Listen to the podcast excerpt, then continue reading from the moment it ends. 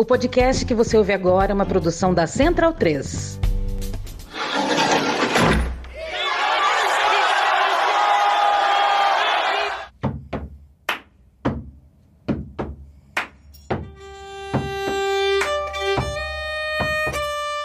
Começa agora Guilhotina, o podcast do Le Monde Diplomatique Brasil. Eu sou Luiz Brasilino e estou aqui com Bianca Pio. Salve, gente, tudo certo? Bom, no episódio de hoje a gente recebe o historiador Rafael Domingos Oliveira.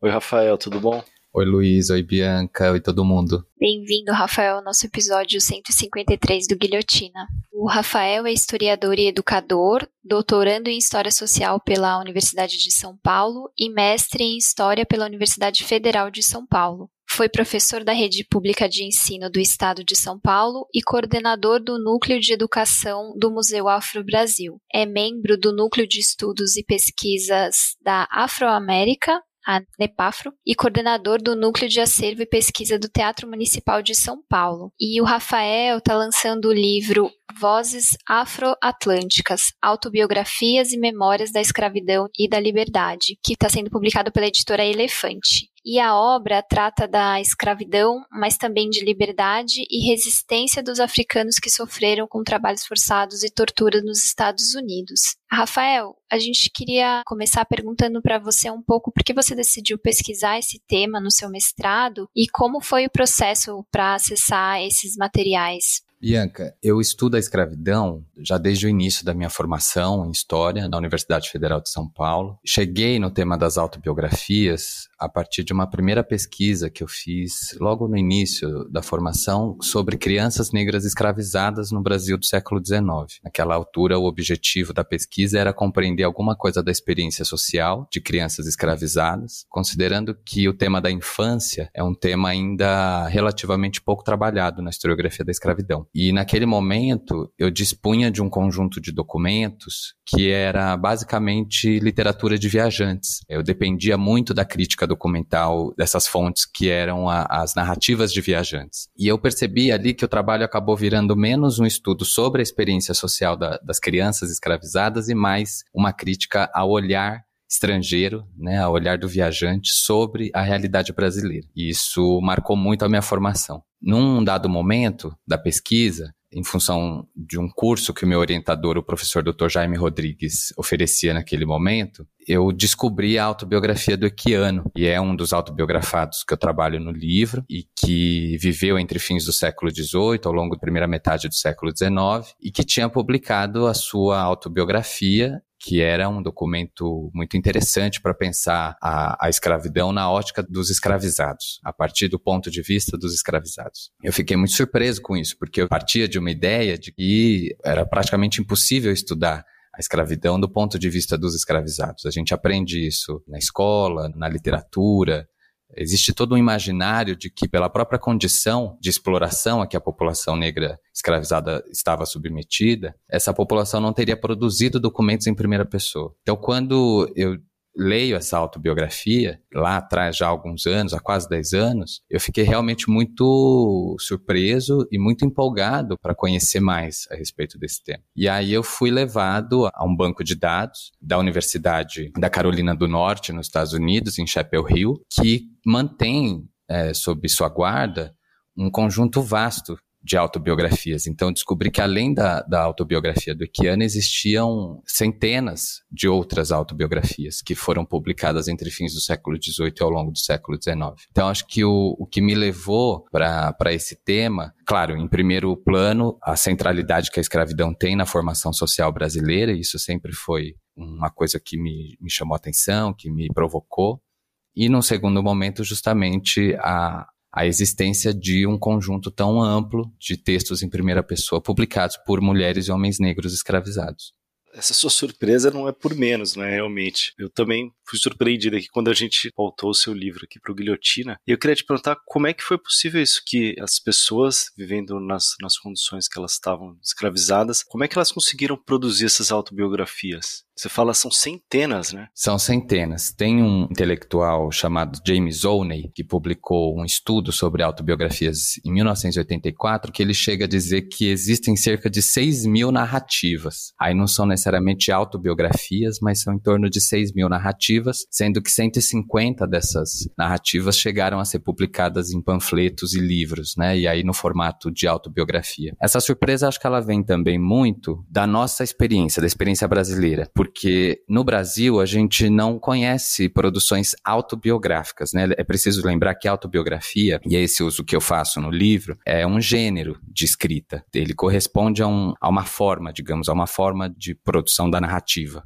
A narrativa, por sua vez, ela é uma coisa muito mais ampla. Narrativas de si ou escritas de si, ela pode aparecer em diferentes outras modalidades. E no Brasil a gente tem muitos exemplos disso. Agora, a forma autobiográfica, no caso do Brasil, levando em consideração a experiência da população escravizada, ela é desconhecida por nós. Então, acho que também é, é fundamental marcar que as autobiografias de escravizados, que eu trabalho no livro, elas são localizadas num tempo e num espaço muito específico, que são os Estados Unidos, na virada virada do, do 18 para o 19, e que, portanto, é um momento da história estadunidense que há um, um crescimento vultuoso do movimento abolicionista, e é justamente em função, ou melhor dizendo, em diálogo com o movimento abolicionista, que tinha um certo interesse nas narrativas de escravizados como uma forma de plataforma política. Então, é esse contexto que possibilita, de alguma forma, a existência dessas autobiografias. E também é preciso lembrar, e aí são várias hipóteses, né? A gente poderia levantar várias hipóteses do que, que possibilitou o surgimento desse tipo de gênero textual, tendo autoria de mulheres e homens escravizados. Mas também é preciso lembrar que nos Estados Unidos, muito diferente do Brasil, teve uma colonização de confissão religiosa protestante. Isso é uma das hipóteses que eu levanto no livro. Quanto que o Brasil, a gente sabe, a confissão religiosa preponderante foi o catolicismo. No caso das religiões protestantes, há uma relação com o texto escrito que é um pouco diferente da que a gente conhece no catolicismo porque uma ideia geral é de que nas religiões é, protestantes, o homem, a mulher, né, o sujeito não necessita da intermediação de alguém para acessar a palavra de Deus. Nesse caso, há uma relação direta com o texto bíblico, por exemplo. Nas religiões protestantes existem muitas denominações e muitas é, dessas denominações, como os mormons, os batistas, metodistas, é muito presente na história dessas confissões religiosas incentivo à alfabetização, um acesso um pouco mais flexível ao texto bíblico, aos textos escritos. Então, acho que são várias hipóteses que vão ajudando a gente a compreender como que é possível que num contexto de tamanha exploração, violência e desumanização, a população, uma parte né, da população negra escravizada tenha encontrado a possibilidade de não só escrever ou narrar suas próprias histórias, como de publicá-las. E aí, é assim, são textos que tiveram uma relativa circulação no tempo em que foram publicados, né? Não, não foram textos que foram publicados e não foram conhecidos ou não circularam. Pelo contrário, são textos, em alguns casos, de grande circulação, transformando muitos desses autores em, em verdadeiras referências atlânticas, de fato, né? Então, a gente tem abolicionistas no Brasil, é, na Inglaterra, em outros países da América Latina que não só conhecem como leem essas autobiografias, elas de fato têm uma circulação ampla. Eu acho que é, é possível pensar essa surpresa que, que eu tive, que muitas pessoas têm quando a gente ouve falar de autobiografias, é, lembrando que, embora a escravidão seja uma instituição pautada na violência, na desumanização, na tortura, na exploração do trabalho, que é um fenômeno atlântico, é um fenômeno global, ela foi também muito diferente a depender do lugar em que ela se enraizou. Né? Ela não foi a mesma coisa em todos os lugares. Em alguns desses lugares, desses espaços, foi possível a emergência de textos como esses. E esse sucesso que teve essa recepção, a que se deve, na sua opinião? Olha, no livro eu trabalho com uma hipótese de que há um movimento de duas mãos, digamos assim, como se fosse uma via de mão dupla. Por um lado, a partir da, da perspectiva dos escravizados, era importante, era muitas vezes até necessário que existisse um espaço de registro das suas histórias, não apenas para ter as suas histórias inscritas e registradas, né? mas porque a gente sabe que em contextos escravistas, a condição da liberdade, ela não é um dado, ela não está dada a liberdade né, na escravidão. Ela é sempre fruto de uma luta constante, de uma busca por uma condição de existência que é colocada o tempo todo em xeque. Se a gente olha de novo para o Brasil, e eu gosto de fazer sempre esse movimento de olhar para os diferentes lugares, né, de lançar miradas para diferentes lugares. No caso do Brasil, a gente tem muitos relatos, muitas histórias de escravizados que conquistam a liberdade e que têm essa liberdade colocada em xeque, colocada à prova, e chegam até mesmo a ser reescravizados. Né? Então, quando a gente ouve histórias de libertos que andavam com a carta de alforria ou que andavam com os calçados pendurados no pescoço para mostrar que eram é, livres, né, ou que tinham a, a, alçado a liberdade, é porque justamente essa, essa condição da liberdade era uma condição instável. E no caso dos Estados Unidos, a mesma coisa, e ainda com um complicador que lá durante algum tempo, estados escravistas conviveram com estados não escravistas e que, portanto, um homem negro, uma mulher negra que tivesse ou nascido na condição já livre ou que tivesse sido liberto e tivesse no estado não escravista, poderia, num dado momento, ser sequestrada e levada para um estado escravista, como é o caso do Solomon Nurtup, que publicou o livro chamado Doze Anos de Escravidão, que a gente conhece pelo filme, que foi lançado em 2014. Ele nasce livre, ele não era um homem que tinha sido escravizado na sua infância, por exemplo. E ele é sequestrado e levado para um estado escravista, onde ele, ele permanece na condição de escravizado por 12 anos, porque há um processo do tráfico interno muito forte nos Estados Unidos nesse momento, justamente em função das, das características dos territórios. Então, publicar um, a sua história, é que geralmente são trajetórias, são histórias, né, essas autobiografias, que constroem uma narrativa que vai da escravidão para a liberdade, que atesta o estado de liberdade, né, que evidencia a luta pela liberdade, era também, de alguma forma, um meio de provar que se era livre. Então, isso é um, uma das possibilidades de leitura. A gente pode pensar várias outras questões que estão ali permeando a vontade de um escravizado em ter sua história publicada registrada. E por outro lado, os abolicionistas, que eram em grande parte homens brancos, homens e mulheres brancas, viam na publicação de autobiografias uma possibilidade de plataforma política. O que, que, isso quer dizer? Essas autobiografias elas acabavam servindo como uma matriz referencial para o discurso abolicionista. No lugar de ser um discurso que tratava de uma experiência outra, de uma experiência abstrata, né, a, a do, do escravizado distante, eles podiam se pautar nas próprias palavras dos escravizados para legitimar e ampliar a, a luta abolicionista. Então, eu identifico que há, de alguma forma, um interesse duplo, o interesse do escravizado que escreve a sua autobiografia e a do abolicionismo, né, do movimento abolicionista, que entende esses textos como uma, uma, plataforma política, e aí isso cria um estado de conflito de ideias. A gente não pode esquecer que a gente está falando de um momento que a escravidão ela é o grande tema. Então esses textos acabam ganhando grande repercussão em função disso.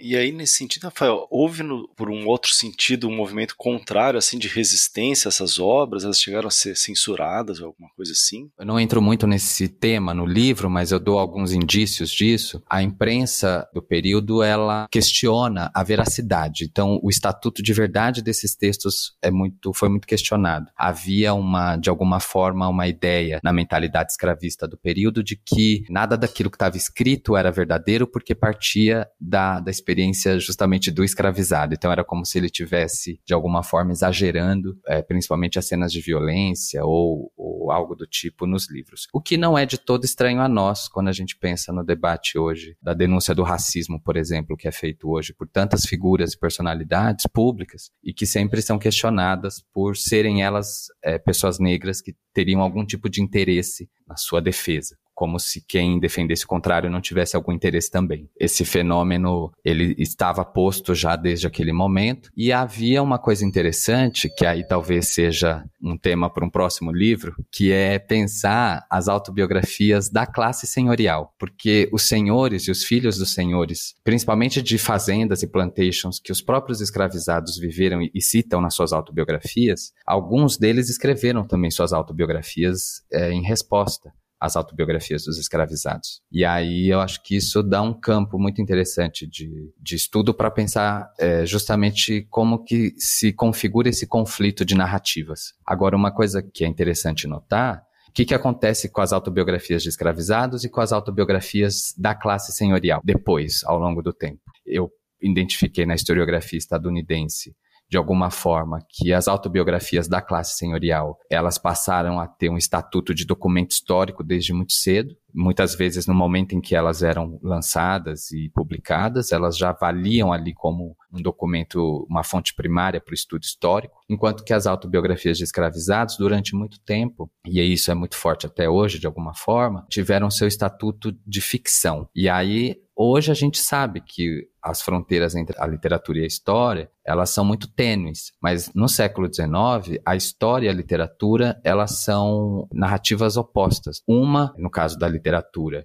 é uma narrativa ficcional e a história é a narrativa da verdade objetiva. Então é muito interessante pensar que as autobiografias da classe senhorial passam a ter um estatuto de objetividade, enquanto que as autobiografias de escravizados passam a, a ter um estatuto de ficção né, como se elas fossem menos verdadeiras ou objetivas. Falando das autobiografias em si, né, do conteúdo delas, você podia falar como é que era a África descrita pelos autores das autobiografias e em que sentido essas sociedades divergem das noções que se tinha do continente na época? Sim, esse assunto é bem complexo, assim, mas foi bem instigante para mim no estudo das autobiografias também desfazer uma, é, alguns pressupostos que mesmo nós historiadores temos sobre o continente. Né? É, vou dar um exemplo. Uma das autobiografias que eu trabalhei é a do Baquaco. E o Baquaco é interessante porque ele é o único autobiografado que teve uma experiência no Brasil. Ele chegou a ser escravizado no Brasil, ele foi vítima do tráfico atlântico e desembarca inicialmente no Brasil, na região de Pernambuco, e transita por alguns portos importantes da, da época aqui no Brasil, e ele foge no navio para o Canadá, e, enfim, ele é um verdadeiro homem atlântico nesse sentido, porque ele, ele passa por diversas regiões, incluindo o Haiti, ele tem um momento de, de passagem pelo Haiti. E o Baquaqua, ele, a primeira parte inteira da autobiografia dele, que a gente já conhecia aqui também no Brasil devido ao trabalho de divulgação de historiadores, principalmente a professora Silvia Lara, da Unicamp, que já tinha publicado um trecho da autobiografia do Bacuacua numa revista de história aqui do Brasil, a primeira parte inteira da autobiografia ele descreve os modos de vida, os costumes, as práticas religiosas da sua região de origem, que é a África Ocidental. E quando eu fui ler a autobiografia do Bacuaco, eu estava muito imbuído de uma expectativa, né? Eu tinha uma expectativa muito grande que ele desfizesse todos os estereótipos da época, que ele adotasse um discurso mais combativo em relação às visões equivocadas de África. E quando eu li a autobiografia, eu percebi que ele negociava muito com o interlocutor, né, do, do seu texto, essas concepções. Então, de alguma forma, ele reafirmou, e isso não foi uma particularidade do Baquaco, muitos outros africanos que escreveram as autobiografias também fizeram isso, de alguma forma reafirmando certos estereótipos do seu tempo sobre a África, como por exemplo a África sendo um continente sem conhecimento, ou com religiões pagãs que precisavam ser cristianizadas, etc. Mas ao fazer isso, ele estabelecia um tipo de vínculo com o leitor, uma identificação, que o leitor dessas autobiografias eram pessoas brancas, né, que tinham essas visões equivocadas sobre a África. Então, ele acabou criando uma forma de criar uma identificação com o leitor, e a partir dessa identificação ele foi desfazendo alguns desses equívocos, algumas dessas perspectivas estereotipadas, como por exemplo a ideia de que não havia em África, ou de que não há em África, organizações políticas complexas, ou que as práticas religiosas elas são destituídas de significado social, econômico, que eram as visões correntes do século XIX, já desde muito cedo, em relação ao continente africano. Então, essas autobiografias, principalmente esse grupo de autobiografias que foram escritas por africanos que passaram pela experiência do tráfico, elas negociam com as visões do seu tempo,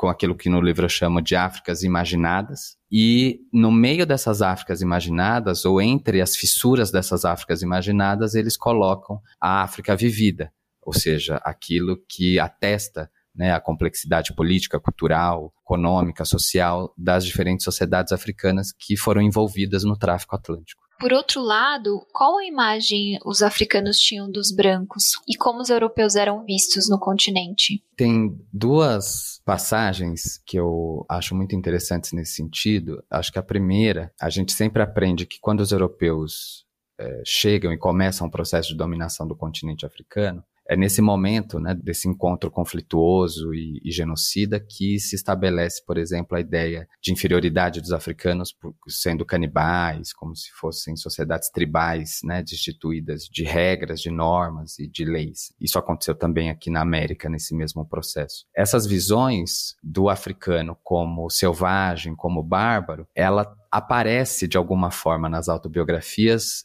só que ao contrário. O que, que, isso quer dizer? Que na construção argumentativa, naquilo que as autobiografias constroem em termos de concepções sobre si, sobre o outro, muitos dos autobiografados acabavam colocando essa pecha de, de selvagem, de bárbaro, na conta dos europeus. Quer dizer, atestando que a violência que era resultado do tráfico, da, da própria escravização, da exploração do trabalho, quer dizer, tudo isso que constitui, que é essencial numa sociedade escravista era a evidência da inferioridade moral do branco, inclusive da, da selvageria, da barbárie do homem branco. Isso é muito interessante porque nesse momento a narrativa religiosa ela tem um papel muito central na, na, construção da ideia de nação, da ideia do que é o Estado moderno. Então, eles subvertem essa lógica e constroem uma perspectiva sobre o branco, sobre o europeu, às avessas. E ainda nessa chave, há muitos estudos na historiografia brasileira, dentre eles eu destaco do professor Robert Lenes, que é uma referência nesse campo, que vai identificar, na perspectiva dos povos banto, por exemplo, da África Central, uma concepção em relação ao homem branco como um homem que vem do outro mundo, do mundo dos mortos.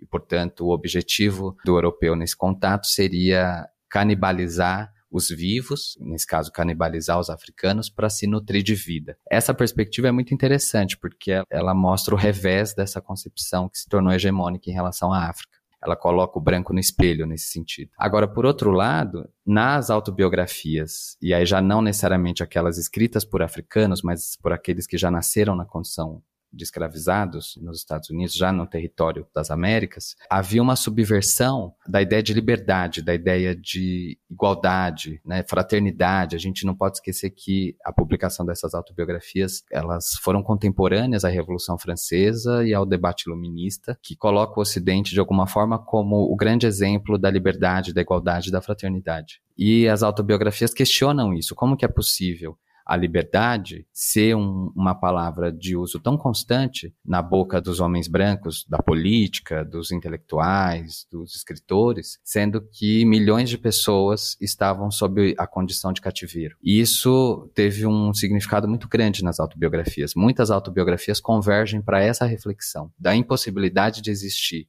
uma nação livre convivendo com a escravidão. E isso acontece, aparece nas autobiografias, mas isso também aparece em, em, eventos históricos do tipo da Revolução do Haiti, por exemplo. Também é, acontece nesse mesmo período. Uma revolução feita pela população escravizada numa ilha que era uma colônia da França, que era uma das colônias mais produtivas, uma das colônias escravistas mais produtivas, e que coloca em xeque a narrativa de liberdade, né, a ideia de liberdade que a França daquele momento pregoava tanto. Então acho que eu fui um pouco longe assim, mas para amarrar a, a essa resposta, acho que é esses textos eles compartilham de um certo espírito do tempo em que esses ideais de democracia, né, que são tão caros aos homens brancos daquele tempo, todos esses ideais são colocados à prova nesses textos, né, construindo uma concepção sobre o branco como pessoas que se compartilham dessas ideias, elas são corrompidas moralmente, portanto elas não podem ocupar o espaço que ocupam. E alguns dos relatos que você traz ali da captura, né, do rapto das pessoas africanas para serem escravizadas, alguns deles são de crianças. Isso daí era comum? Como é que era esse momento? A escravização de crianças, o rapto e o tráfico de crianças é um tema que já foi de alguma forma explorado assim pela historiografia, mas ainda muito por se fazer nesse sentido. O imaginário social tem uma ideia do, do, escravizado como um sujeito que é produtivo. Ele é uma força de trabalho que tem que produzir. Portanto, essa ideia da força, do vigor, foi muito historicamente associado à imagem do escravizado. Nesse interim, as crianças acabam desaparecendo da narrativa histórica. E a gente tem momentos do tráfico atlântico de africanos em que as crianças chegaram, inclusive, a ser maioria dos sujeitos escravizados. E isso tem muito a ver com certos fluxos demográficos das próprias sociedades africanas, mas também com o interesse do tráfico. Se a gente pega o final do tráfico, as primeiras décadas do tráfico de africanos, em que o debate contra o tráfico já era muito forte, já, já tinha ocupado lugares, inclusive, da política institucional, as classes senhoriais, os comerciantes de, de pessoas, eles começam a entender que, de alguma forma, o tráfico vai acabar em algum momento. Então, era importante, na ótica deles, de alguma forma, projetar, dar uma sobrevida à escravidão. né, e dar uma sobrevida ao próprio tráfico com a, a, escravização de crianças. Era como se fosse uma espécie de ampliação do período de vida da escravidão, né, via o tráfico. E também é preciso, nesse sentido, levar muito em consideração as diferentes relações que a própria ideia de criança, né, que também precisa ser historicizada nesse caso, tinha nas diferentes sociedades africanas. O que a gente entende hoje por criança, não necessariamente as sociedades africanas, mesmo as do presente, as do passado, entendem da mesma forma. A criança ela é um conceito histórico, ela é uma ideia histórica. Esses são elementos para se levar em consideração. Agora, é muito presente nas autobiografias a figura da criança, mesmo nesses contextos do tráfico, né, em África, mas também as autobiografias acabam evidenciando o papel central que as crianças têm numa sociedade escravista, seja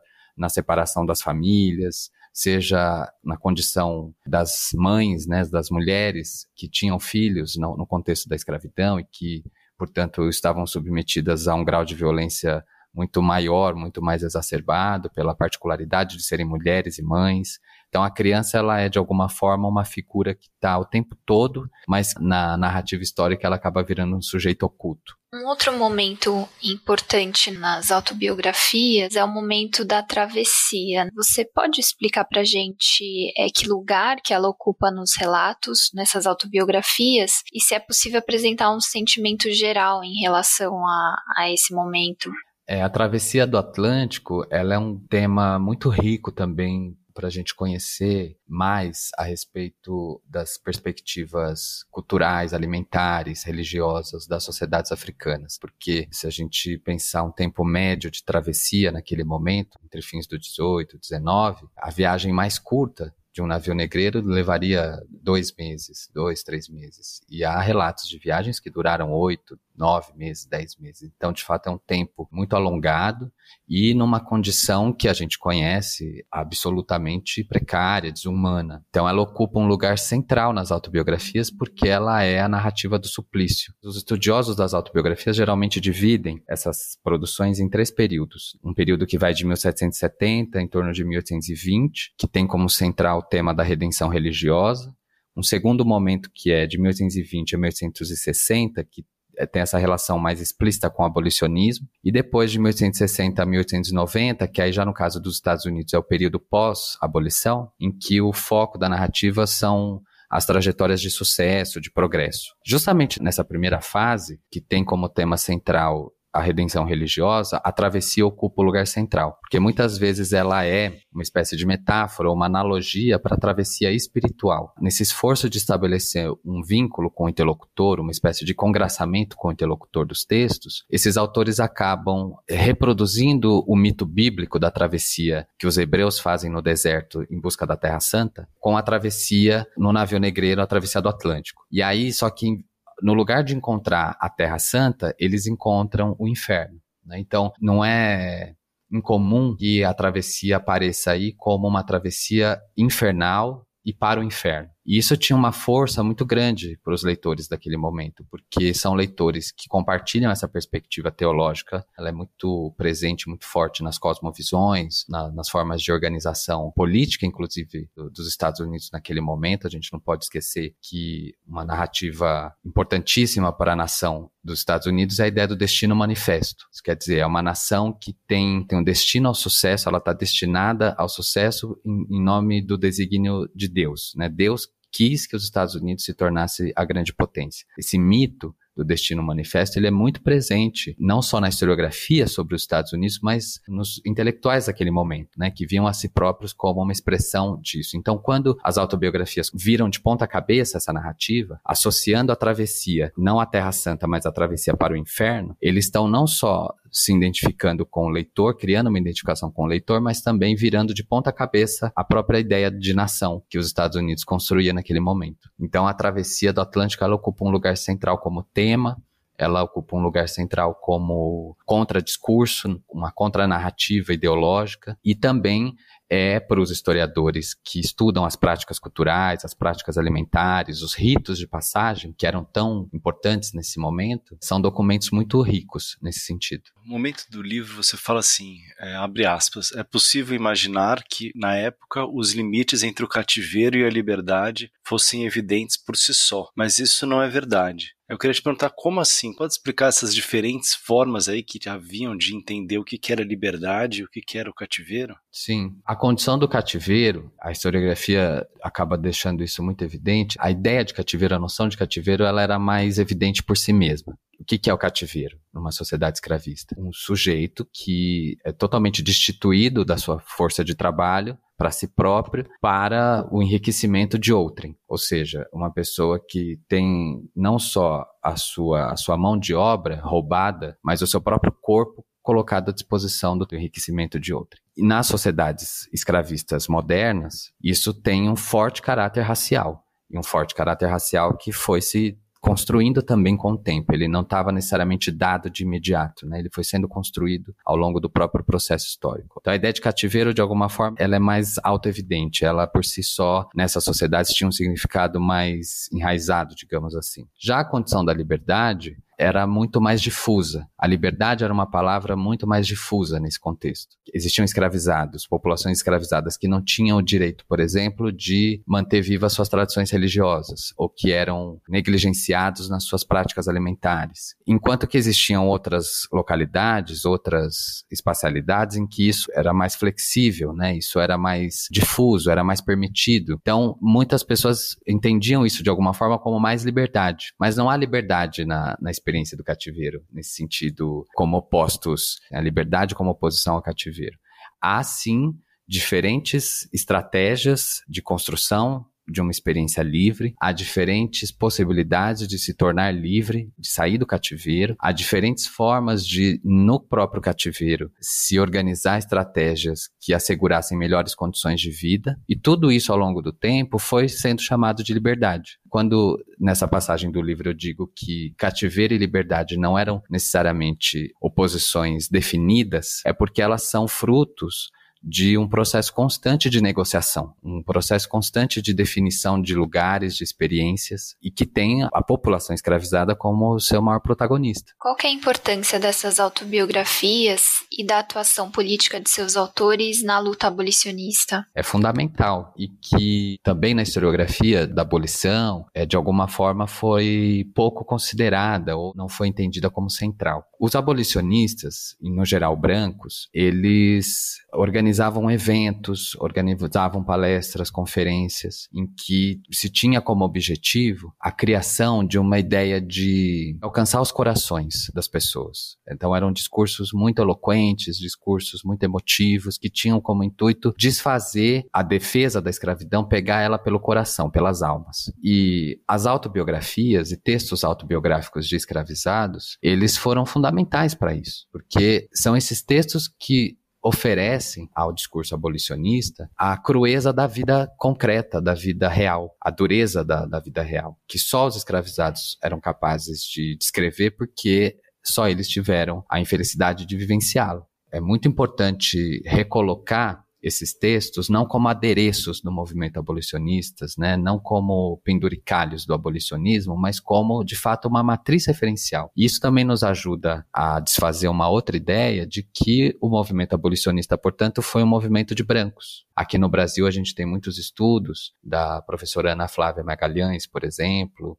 da Angela Alonso, e de tantos outros historiadores, sociólogos que se dedicam ao tema da abolição, que deixam evidente o papel dos abolicionistas negros no Brasil. No caso dos Estados Unidos, esses abolicionistas negros eram também autores de autobiografias, porque eles também tinham passado pela experiência da escravidão. Então não dá para a gente entender a história do abolicionismo colocando em segundo plano ou como um fenômeno lateral a publicação desses textos, que afinal de contas, além de falar sobre as suas experiências, esses textos também defendiam ideias. Esses autores defendiam propostas, projetos de nação, projetos de país, defendiam certas concepções de liberdade, de democracia, de república. Não só publicaram textos, mas também peregrinaram por vastos territórios dos Estados Unidos, da Inglaterra, do Caribe. São figuras que têm uma circulação muito importante nesse momento, de fato fazendo o abolicionismo ser aquilo que ele foi e tendo a importância que ele teve para o fim formal da escravidão nas sociedades que a gente conhece, inclusive a nossa. Qual a contribuição desses autores nesse debate, nessa formação dos Estados Unidos, porque lembrando que a maioria né, dessas autobiografias foram publicadas ali logo nos primeiros anos depois da independência dos Estados Unidos em 1776. Né? De que forma que essas obras aí, os autores interferiram na formação do ideal da nação norte-americana? A gente sabe a importância que eles dão para a noção de liberdade. Ela é, por um lado, um horizonte e ao mesmo tempo ela é uma ferramenta em que se utiliza a ideia de liberdade para dominar, para explorar, né? A gente sabe. Mas o que, que acontece? Esse período, é, e você foi muito certeiro, Luiz, porque a coincidência ela não é aleatória nesse caso. É justamente no período em que essas autobiografias surgem, são publicadas e circulam, que os Estados Unidos está se fazendo como a nação que mais tarde a gente vai conhecer. Essa potência bélica, essa potência imperialista que ele acabou se tornando, sobretudo no século XX. Para entender como os Estados Unidos chegou a ser o que é, é preciso olhar para como ele se fez a si mesmo lá atrás. E ele se fez a si mesmo, se a gente considerar o contexto da independência, todos os conflitos que levam para a guerra civil, para a guerra de secessão e todos esses momentos importantes da história estadunidense, o que está posto ali é uma narrativa da nação que coloca os Estados Unidos como a casa no topo da montanha. Essa imagem é uma imagem que aparece na historiografia estadunidense, que aparece na ideia de intelectuais e literatos daquele momento, que é os Estados Unidos servindo como exemplo para o mundo. Então, a casa no topo da montanha, porque ela é a casa que todo mundo vê, é a casa que tem que servir como modelo. E perceba que tem nisso um, forte caráter religioso e teológico, né, que é a ideia do próprio destino manifesto. Essas autobiografias, elas não apenas colocam isso em questão, como elas subvertem essa lógica elas estão dizendo que os Estados Unidos não é a casa no topo da montanha. Eles estão incendiando a casa no topo da montanha. Eles estão dizendo que tudo que uma nação não pode ser é o que os Estados Unidos estava se tornando naquele momento. O Frederick Douglass, que é um dos autores que eu trabalho no livro, que escreveu não apenas uma, mas três autobiografias ao longo da sua vida, que foi escravizado, é um dos maiores abolicionistas desse momento, do fim formal da escravidão. Aqui no Brasil, a gente conheceu ele mais recentemente na Bienal de São Paulo, por um conjunto de fotografias dele que foram expostas. E o Frederick Douglass, inclusive, foi o homem mais fotografado, foi a pessoa mais retratada no século XIX. Olha que curioso. Além de ter escrito as suas três autobiografias, os seus discursos foram publicados e ele fez muitos discursos. Tem um discurso fenomenal que ele faz no dia 4 de julho, né, no dia da comemoração da independência dos Estados Unidos, em que ele começa esse discurso de uma forma absolutamente irônica, dizendo assim: o que faz com que uma pessoa convide um homem como eu a arrastar suas correntes até o monumento da liberdade e falar sobre a independência, sobre a liberdade? Essa imagem de um escravizado que é levado até o monumento da liberdade para fazer homenagem à independência, à liberdade, arrastando as suas correntes. Então, sem dúvida, os Estados Unidos é fruto de um projeto vitorioso que não é esse que as autobiografias defendiam, que esses homens e mulheres defendiam isso a gente não tem dúvida. Se fosse, o, mundo seria outro. Mas isso não quer dizer que esses projetos, que são os projetos vencidos, os projetos que perderam, eles não foram fundamentais, essenciais na construção desse conflito, no estabelecimento desse conflito. Quer dizer, o projeto que ganhou, ele é muito ruim, mas ele poderia ter sido muito pior. E sem dúvida essas autobiografias, elas são não só uma, uma referência fundamental para a literatura negra estadunidense, que é riquíssima em termos de não só dos títulos dos autores, mas da complexidade com que tratam a própria formação social dos Estados Unidos. Né? Eu poderia citar aqui Alice Walker, Toni Morrison, James Baldwin, Alex Haley e tantos outros escritores que ao longo do século XX construíram isso que a gente conhece como a literatura negra estadunidense, tendo as autobiografias como uma referência de conteúdo e forma. Eu posso aqui dar um exemplo bem específico, um livro da Toni Morrison chamado Amada, que é inclusive o livro que levou ela a ganhar o prêmio Nobel da Literatura no final dos anos 90, que é justamente um romance sobre uma mulher escravizada e um romance que negocia com essa narrativa da trajetória, que apresenta elementos autobiográficos em diálogo direto com as autobiografias. Ou Alice Walker com A Cor Púrpura, que é um romance escrito em cartas. Né? O que é a carta, se não um exercício também autobiográfico? Então, a literatura é um exemplo disso, mas também a, a luta pelos direitos civis nos Estados Unidos.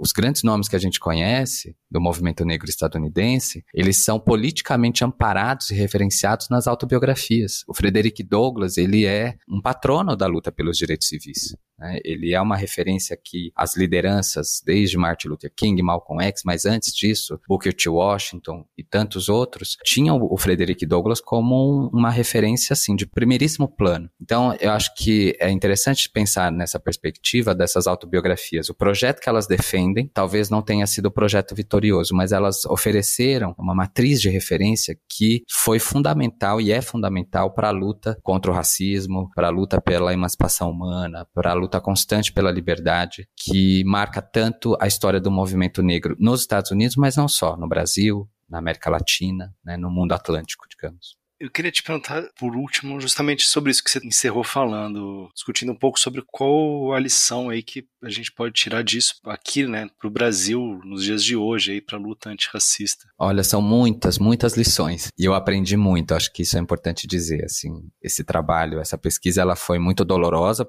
eu digo isso no livro porque você lê de uma vez 20 autobiografias, lê, relê, né, se aprofundar, analisar, decupar o texto de 20 autobiografias de pessoas que passaram pelas experiências mais terríveis que a gente possa imaginar, é alguma coisa dolorosa de ser feita. Então foi muito difícil, mas eu também aprendi muito com estes textos. E entre as coisas que eu aprendi, eu aprendi o valor que tem a busca pela liberdade, de fato. A importância de falar em primeira pessoa, a importância de dizer, de nomear, de escrever sua própria história. Isso, sem dúvida, é, é um grande aprendizado. Agora, eu acho que também Machado de Assis, em algum momento, ele escreveu sobre o Shakespeare, dizendo que, mesmo quando Shakespeare escreve sobre uma experiência de outro país, ele está falando sobre a Inglaterra. E essa passagem do Machado de Assis fica é muito forte para mim, porque mesmo escrevendo sobre os Estados Unidos, eu estava o tempo todo olhando para o Brasil. Não só porque eu sou um jovem historiador brasileiro e, e os problemas imediatos do Brasil me afligem, mas também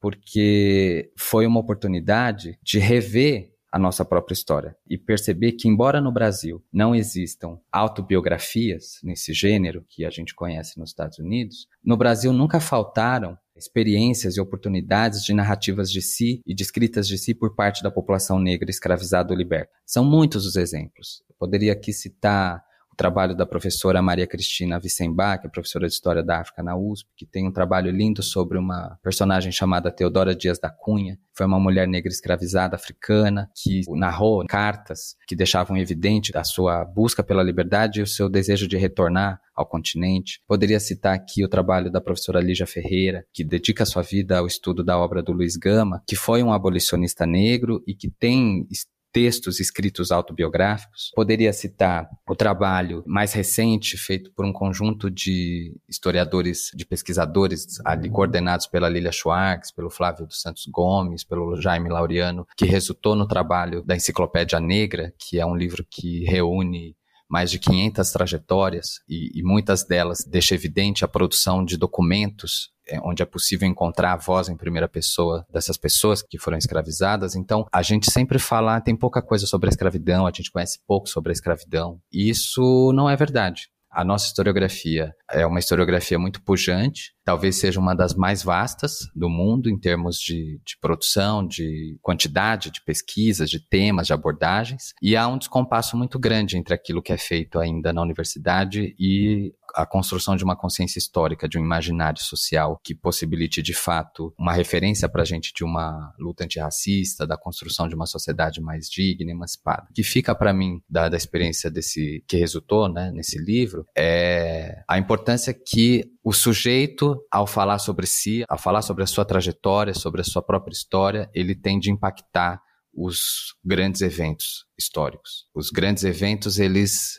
aparecem para nós quando a gente olha para o passado como grandes entidades. E essas entidades, elas não são nada mais do que um conjunto de experiências humanas. E é, são essas experiências humanas que importam. Né? Um historiador que olha para o passado e não vê as experiências humanas, ele é incapaz de olhar para as experiências humanas do seu tempo. Então, acho que são muitas as lições que ficam dessa pesquisa, que resultou no livro, e eu acho que a, as principais são essas: a força política da palavra, a força política do falar em primeira pessoa, a força política de inscrever sua história nos grandes acontecimentos, nos grandes eventos.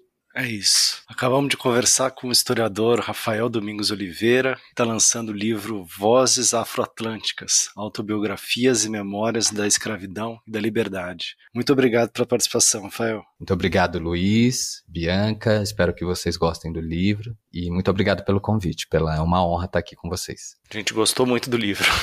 Já está disponível no site da Editora Elefante. Obrigada a você que nos acompanhou até aqui. Se você ainda não segue o Guilhotina na sua plataforma de podcast favorita, faça isso, porque assim você não perde nenhum episódio. E lembrando que o Guilhotina é um podcast do Le Monde Diplomatique Brasil e você pode acompanhar as notícias do jornal nas redes sociais e em nosso site diplomatique.org.br.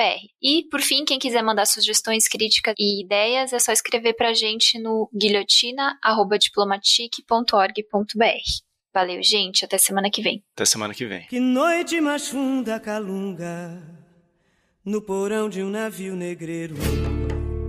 Que viagem mais longa candonga, ouvindo o batuque das ondas com passo de um coração de pássaro no fundo do cativeiro. É o samba do mundo calunga, batendo samba em meu peito. Caô, cabe esse lê caô o que aroque. Quem me pariu foi o ventre de um navio. Quem me ouviu foi o vento no vazio. Do ventre escuro de um porão, vou baixar no seu terreiro. Epa, raio, machado, trovão. Epa, justiça de guerreiro. E samba, e samba o batuque das ondas nas noites mais longas me ensinou a cantar. E samba, e samba, dor é o lugar mais fundo, é o umbigo do mundo, é o fundo do mar. E samba, e samba, no balanço das ondas, o que arou me ensinou a bater seu tambor. E samba, samba, no escuro porão eu vi o clarão do giro do mundo. Que noite mais funda calunga no porão de um navio negreiro. Que viagem mais longa candonga, ouvindo o batuque das ondas com passo de um coração de pássaro no fundo do cativeiro. É o samba do mundo calunga, batendo samba em meu peito. Caô, cabe esse lê caô, o que aroque. Quem me pariu foi o ventre de um navio. Quem me ouviu foi o vento no vazio. Do ventre escuro de um porão, vou baixar no seu terreiro. Epa, raio, machado, trovão. Epa, justiça de guerreiro. E samba, e samba. É o céu que cobriu nas noites de frio minha solidão. E samba, e samba. É oceano sem fim, sem amor, sem irmão. É caô, quero ser seu tambor. E samba, e samba. Eu faço a lua brilhar, o esplendor e clarão. Luar de luanda em meu coração. Umbigo da cor, abrigo da dor, primeiro umbigada. Macemba, ia, ia, ia, ia, macemba é o samba que dá. Vou aprender a ler pra ensinar meus camaradas. Vou aprender a ler pra ensinar meus camaradas.